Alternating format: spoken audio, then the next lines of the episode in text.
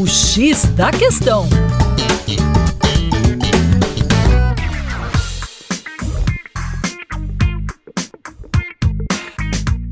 Olá, ouvintes! Meu nome é Vitor Augusto, professor de Geografia e Atualidades do coletivo Terra Negra, e hoje o nosso papo é sobre o Hezbollah. Pois bem, o Hezbollah pode ser um contrapeso nos conflitos no Oriente Médio, com destaque para o conflito que envolve o Estado de Israel invadindo a região da faixa de Gaza. Lembrando que o Hezbollah é um partido político islâmico xiita, um grupo militar muito forte que recebe bastante apoio do Irã e que se torna uma preocupação, já que a fronteira norte de Israel é justamente com o sul do Líbano, onde você tem a presença muito marcante do Hezbollah.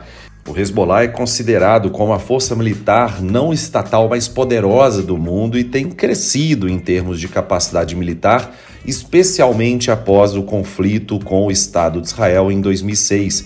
Eles possuem um arsenal muito significativo, como eu já disse, recebem forte apoio iraniano e aumentam as preocupações em relação a uma possível participação em conflitos futuros no Oriente Médio ou até mesmo nesse conflito atual. A organização também recebe acusações por parte do mundo ocidental, como Estados Unidos e Europa, de se envolver em atividades ilícitas como tráfico de drogas e lavagem de dinheiro para ajudar no financiamento das suas operações.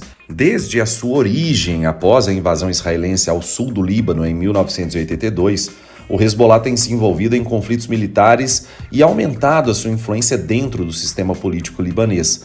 Eles são conhecidos por uma postura marcante anti-Israel e têm um objetivo claro da destruição do Estado judeu e que, nesse sentido, veja bem, apenas nesse sentido, se assemelham ao Hamas.